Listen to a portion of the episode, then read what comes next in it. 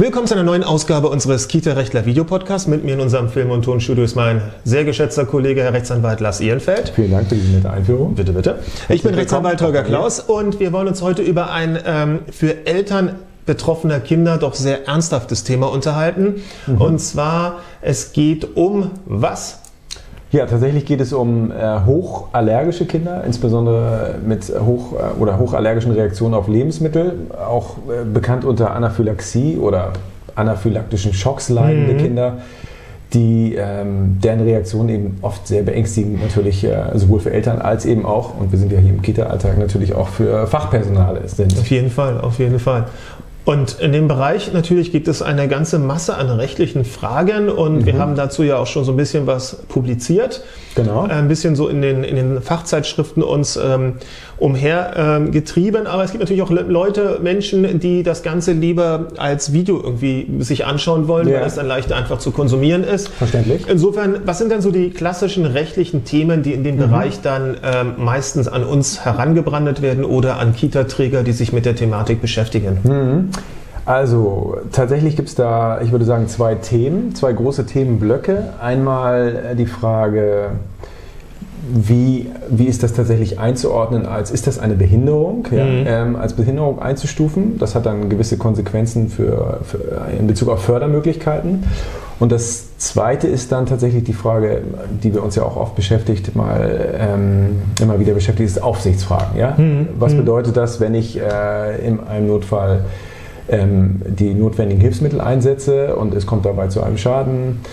Oder was passiert, wenn ich es nicht tue? Mhm. Ja, also da äh, herrscht sehr viel falsche Vorstellung, tatsächlich, mhm. muss man sagen. Und äh, die Arbeit, die wir hier machen, ist, glaube ich, hauptsächlich oder ganz besonders eine aufklärerische Arbeit tatsächlich. Ja? Ähm, denn es gibt zahllose, das muss man auch wissen, es gibt viele Fälle, wo äh, wir Kinder auch schon hier an, äh, in der Kanzlei hatten, beziehungsweise deren Eltern, wo die äh, Träger tatsächlich einfach die Betreuung abgelehnt haben. Aber es gibt eben auch ganz viele Fälle von Kindern, die einfach ganz normal in den Gruppen, mhm. in Einrichtungen betreut werden und das überhaupt kein Thema ist. Mhm. Ähm, nehmen wir mal die zwei Aspekte und ja. fangen mit dem ersten an. Behinderung. Ja. Der, der, der, wird es als Behinderung anerkannt oder wovon mhm. ist das ja. dann im Einzelfall abhängig? Und ich meine, Eltern haben vielleicht, ähm, denken sich vielleicht, naja, äh, mhm. in der Schiene wollen wir gar nicht erst mit dem Begriff der Behinderung groß arbeiten, aber es mhm. hat ja dann, wir haben es ja gerade gehört, eben auch monetäre Vorteile, weil eben eine entsprechende Förderung dann genau. oder Begleitung viel, viel einfacher ja. durchzusetzen genau. ist. Und damit eben dann äh, dem Träger vielleicht, der dann als etwaige äh, Kindertagesstätte in Betracht kommt, irgendwie mhm. es erleichtert wird, die Betreuung irgendwie zu ermöglichen, ja, oder mhm. ihm vielleicht Bedenken genommen werden können.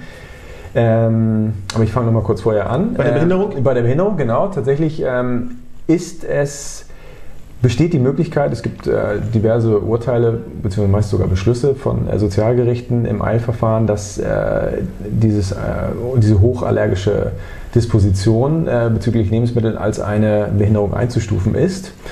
Etwa meist, also wir haben jetzt Urteile mit äh, einem Grad der Behinderung von etwa 30. Mhm, mhm. Ähm, wichtig ist aber vor allen Dingen, um später zusätzliches Betreuungspersonal oder Begleitpersonal, Begleitpersonal sollte man vielleicht eher ja, sagen, ja. Ähm, zu bekommen. Ähm, und zwar über eben den Sozialhilfeträger dann vor Ort, ähm, also zusätzlich zu der Finanzierung durch das Jugendamt, ähm, ist ein Merkzeichen H. Ja, das steht für hilflos, mhm. ist bei und das ist tatsächlich bei kleinen Kindern natürlich ohnehin oft der Fall, ähm, aber hier eben noch verstärkt und dadurch kann dieses Merkzeichen sogar unabhängig, was ungewöhnlich ist, aber unabhängig von dem Grad der Behinderung sogar gewährt werden. Üblicherweise mhm. ist sonst erstmal die Feststellung des Grades einer Behinderung erforderlich, mhm. kann aber im Einzelfall eben auch hier in diesem Fall. Äh, also es kann sein, dass äh wie gesagt, im Einzelfall, wir sagen ja. es ja immer wieder, der Einzelfall ist dann immer wieder spannend zu betrachten, aber es kann also sein, dass Mama und Papa, die sich scheuen, ja. mit dem Begriff Behinderung überhaupt, also den an sich ranzulassen, ähm, dass man denen auch vielleicht, wenn man als Kita-Träger, als, ja. als, als Bezugserzieher ins Gespräch kommen will, dass man sagt, naja, im Moment vergesst doch mal die Behinderung. Ja. Das Merkzeichen H würde hier ja. schon helfen. Ist das, ist das richtig gedacht, dass man über, über diese Begrifflichkeit sich wahrscheinlich auch für Eltern, die in einer solchen Situation verunsichert sind, ähm, vielleicht eher nähern kann, als wenn man gleich mit dem Begriff Behinderung gleich um die Ecke ja, kommt. Ja, das stimmt. Und das ist auch eine typisch, tatsächlich eine typisch deutsche Denkweise übrigens. Ne? In Amerika, so habe ich mir Total, von einigen ja, sagen sollen, ja. okay, das ist ein kriege ich, dann habe ich einen Vorteil davon. Richtig. Wunderbar. Richtig. Ja. Aber hier ist man halt, naja gut, aber hier ist man halt eine Stigmatisierung mhm. und dann mit der Schule und mhm. nein und wer weiß und wer ja. das alles dann liest und ach nee, ähm, da ist vielleicht in einem ersten Schritt ähm, bei Eltern erstmal ein bisschen genau. Reserviertheit angesagt und dann ist es ja ganz interessant, dass man vielleicht über dieses Merkzeichen H, so hieß mhm. es nicht wahr, mhm. dann was erlangt? Das, welchen Vorteil bedeutet das ja, dann? Ja, dann, dann bekomme ich tatsächlich, dann bin ich sozusagen, wird festgestellt, dass ich diesen, äh, dieses Merkzeichen Anführungszeichen habe. Und das führt dann dazu, dass ich, um ähm, meine Teilhabe äh, gewährleisten zu können, eben zum Beispiel an Betreuungsleistungen, dass ich dann einen Anspruch habe auf eine, eine Maßnahme, die geeignet ist, um mir diese Teilnahme zu ermöglichen. Mhm. Ja, das ist also eine, so eine Generalklausel, die ähm, SGB, also SGB 9 dafür Letztendlich, um ist. überhaupt erstmal seinen Anspruch ähm, begründet geltend machen zu können, ist es dann von Vorteil zu sagen, hey, guck mal her, ich habe dieses Merkzeichen H, mhm. mhm. das steht für hilflos. Genau. Das Daraus ist die muss für dich doch Sozialhilfeträger etwas ja. folgen. Denn Exakt, genau. Wir können nicht feststellen, dass das Kind hilflos ist, ja. gerade bei kleinen Kindern. Und dann, äh, ja, dann bleiben wir stehen und sagen, ach wie schade. Also mhm. es ist letztendlich der erste Schritt, ein anderer Schritt wäre, oder ein und oder ein anderer ja. Schritt wäre die Feststellung eines bestimmten Grades der Behinderung, aber es wäre eben ein erster Schritt, um dann zu weiteren ja.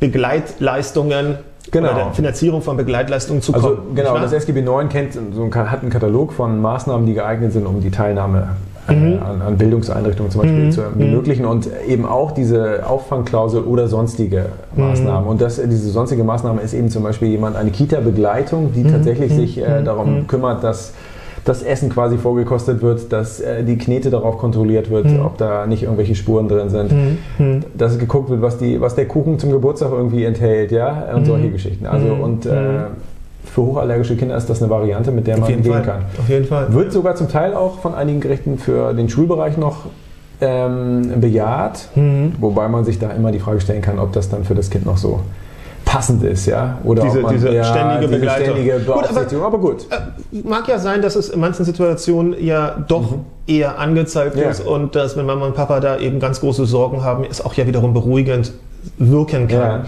wenn man auch im Schulbereich dann eben eine entsprechende Begleitung hat. Mhm. Wir switchen jetzt zu Nummer zwei. Ja. Nämlich den rechtlichen Besonderheiten oder den Sorgen, die Kita-Träger in diesem Zusammenhang dann ja. häufig nachvollziehbar auch haben, weil, hä, was sollen wir machen, wenn das Kind plötzlich eben eine entsprechende Reaktion zeigt? Genau. Und da kommen eben auch immer die Fragen mit der zur Aufsicht und genau. was ist da so ein bisschen unser Beratungsansatz? Beziehungsweise ja. was ist unsere, ähm, unsere, unsere, unsere Positionierung auch in diesen entsprechenden Berichten und Aufsätzen? Genau, also wir haben uns hier in der Allergie konkret, in der wir, für die wir jetzt gerade zwei Artikel geschrieben haben, mhm. ähm, also das Organ vom DAAB, ähm, bei denen haben wir uns so positioniert, auch in Rücksprache mit oder Rückversicherung mit den Unfallversicherungsträgern, dass äh, tatsächlich alle Handlungen, die irgendwie im Zusammenhang mit diesem äh, mit diesem Schock, der dann vielleicht auftritt, weil ein Lebensmittel zu sich genommen wurde, das, auf das das Kind allergisch reagiert. Also dass einmal dieses, äh, dieses Auftreten des Schockes an sich schon als Unfall äh, gewertet mhm. wird und daraus folgt dann eben im SGB 7, also äh, im Buch, Gesetzbuch über die Unfallversicherung, dass ähm, dann alles, was in dem Zusammenhang steht, eben auch versichert ist und gedeckt ist. Ja? Also diese Autoimmuninjektoren äh, sind ja tatsächlich sowieso quasi idiotensicher, muss man sagen. Das ist wirklich sehr, sehr einfach zu handhaben. Nichtsdestotrotz kann ich mir vorstellen, dass man. Gibt Sorgen. Ne? Ja, gibt Sorgen, keine mhm. Frage. Man hämmert da ja so einen Stift ja. in, intramuskulär in das Gewebe irgendwie und äh, das kann ich mir vorstellen, dass das Vor allem in einer solchen Situation, in der man genau. dann eben aufgeregt ist, in dem irgendwas passiert, was man ja. eben trotz aller Übungen und aller Schulungen sich vielleicht so nicht hat vorstellen Gutes können. Stichwort, das ist natürlich absolut sinnvoll zu sagen, okay, wir müssen natürlich eine Schulung machen. Aber gut, genau, kommen wir gleich dazu. Ja. Ich, ich, will nur ganz kurz eben für sowohl Zuhörer als ja. auch Zuschauer das nochmal aufgreifen. Ähm, die Unfallkasse sagt also, gesetzlich ist die Inklusion vorgesehen. Mhm. Wir wollen letztendlich, ja, dass Kinder teilhaben ja. an eben dem ganz normalen Kita-Alltag. Und wenn dann etwas passiert, wenn es also zu einem, warum auch immer, ähm, Schock kommt, bis auf wahrscheinlich Vorsatz und allergröbste Fahrlässigkeit, wobei das Kind kann ja nichts dafür in dem Sinne. Ne? Das Kind ist ja. ja dann im Außen vor. Dann ist es eine Sache, wo wir als Unfallkasse erstmal mit unserem Versicherungsschutz zur Stelle sind. Wir vergessen jetzt mal total irre Geschichten. Ähm, Unbedingt, genau. Ähm, das ist also sehr gut zu wissen, dass sich hier die Erzieher letztendlich für die Folgen eines solchen Schocks, ja. wenn er denn im Kita-Alltag einfach, weil nun mal irgendwo dann doch unerkannt Erdnussspuren, ähm, ähm, Fisch, Eiweiß, ja, Fisch, genau. Eiweiß, das mhm. sind ja alle möglichen Sachen denkbar, ähm, ähm, aufgetaucht sind, dass dann die Unfallkasse sagt, okay, das geht auf unseren Deckel, da müsst ihr euch hinsichtlich genau. der Behandlungskosten, Heilungskosten, Rettungseinsatz keine großen Gedanken machen. Okay, das nehmen wir als positiv ja, mit. Tatsächlich und äh, es bedeutet eben auch, wie immer bei solchen Sachen, dass äh, dadurch, dass die Unfallkasse eben einspringt, dann mhm. auch die äh, sogenannten Haftungsausschlüsse oder der Haftungsausschluss äh, aus 104, 105 SGB 7 eingreift. Das heißt also, dass im Zweifel Eltern, das ist jetzt beruhigend für, für Erzieher, für Gut, Fachpersonal. Aber das ja, muss ja für alle sein, ja, genau. muss es ja eine, eine funktionierende Situation sein. Erzieher ja. ist es eben wichtig zu wissen, dass sie auch nicht weiteren Ansprüchen von Eltern ausgesetzt sein können, weil das Gesetz es eben so vorsieht. Ja? Ich übernehme alle Kosten, sagt der Gesetzgeber, der Heilbehandlung, die notwendig sind, aber dafür müssen, äh, müssen dann die Nutznießer davon eben darauf mhm. verzichten, mhm. auch noch Schmerzensgeld mhm. und so weiter Geld mhm. zu machen. Mhm. Ähm, also Mama und Papa können dann in ihrer Verzweiflung, ihrem Zorne eben nicht noch sagen, okay, die Heilbehandlung mag mir die Unfallkasse bezahlt haben, aber ich will jetzt noch ein deftiges Schmerzensgeld für mein Kind und für meine eigenen ja. Leiden, seelischen Leiden ähm, haben von den Erziehern, die dann womöglich beim Mitbringen eines Geburtstagskuchens vielleicht nicht so sehr die Mama genau. streng befragt haben, die andere Mama streng befragt haben, was denn da drin ist. Genau, und es geht natürlich auch tatsächlich auch für den äh, Extremfall, dass das Kind tatsächlich dann dabei zu Tode kommt, mhm. ja, was man gar, gar nicht mhm. denken mag. Aber mhm. auch dann kann, können natürlich Schmerzensgeldzahlungen mhm. theoretisch entstehen. Aber Wobei, ich muss da gleich noch mal kurz einhaken, ja. Entschuldigung. Mein Beispiel hat natürlich gerade ein bisschen, ähm, war ein bisschen ja. zweifelhaft, denn wenn ich als Erzieher nicht weiß, was in einem Kuchen drin ist, den, der ja. von einer anderen Mama mitgebracht weiß, wird und ich habe dann ein Kind, von dem ich halt Kenntnis habe, dass es hochallergisch auf Sachen reagiert, dann darf ich es auch nicht zulassen, dass das Kind eben an Nein. diesem Kuchen rumnascht. Insofern war mein Beispiel jetzt gerade ein bisschen Da sollte man als gute Kita dafür sorgen, dass dann tatsächlich äh, noch ein Ersatzstück Kuchen da Irgendwo, ist. Irgendwo, genau, ja? damit sozusagen genau, auch da keine Ausgrenzung genau. stattfindet, denn die wollen wir ja nicht. Und tatsächlich ist ja, es auch mittlerweile schon. wirklich gut möglich, weil äh, tatsächlich die meisten Catering-Firmen auch äh, da sehr, sehr genau drauf achten. Ja? Mhm. Und auch verpflichtet sind noch nicht, äh, so kann man das nicht sagen. Mhm. Aber mhm. das heißt, in einzelnen Bundesländern gibt es schon äh, Verpflichtungen, aber äh, die meisten achten von selbst drauf, dass auch allergiefreies Essen oder mhm. armes Essen angeboten wird. Mhm. Mhm. Mhm. Gut.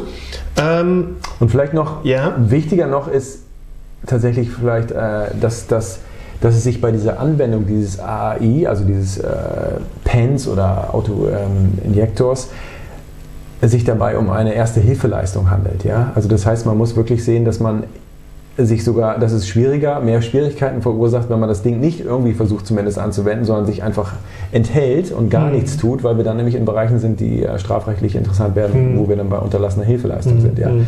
Und wie gesagt, also das heißt, diese ganze Gemengelage spricht eindeutig dafür, dass man sich dem öffnet und tatsächlich sagt, okay, es gibt eigentlich gar nicht so viel für mich mhm. zu befürchten, ja, außer natürlich, dass das mhm. persönlich schockierend ist. Vielleicht auch das nochmal zur, einfach so ein bisschen zur Erläuterung für unsere ja. Zuhörer und Zuschauer. Das heißt, nehmen wir mal das Beispiel, ich habe auf dem ja.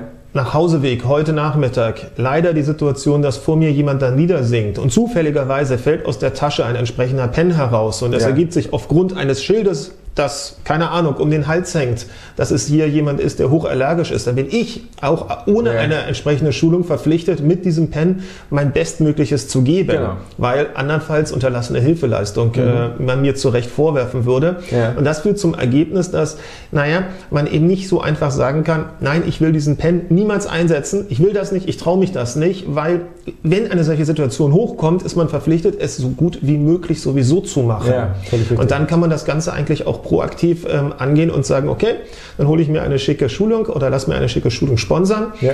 ähm, und mir genau erklären, wie das funktioniert, was man falsch machen kann.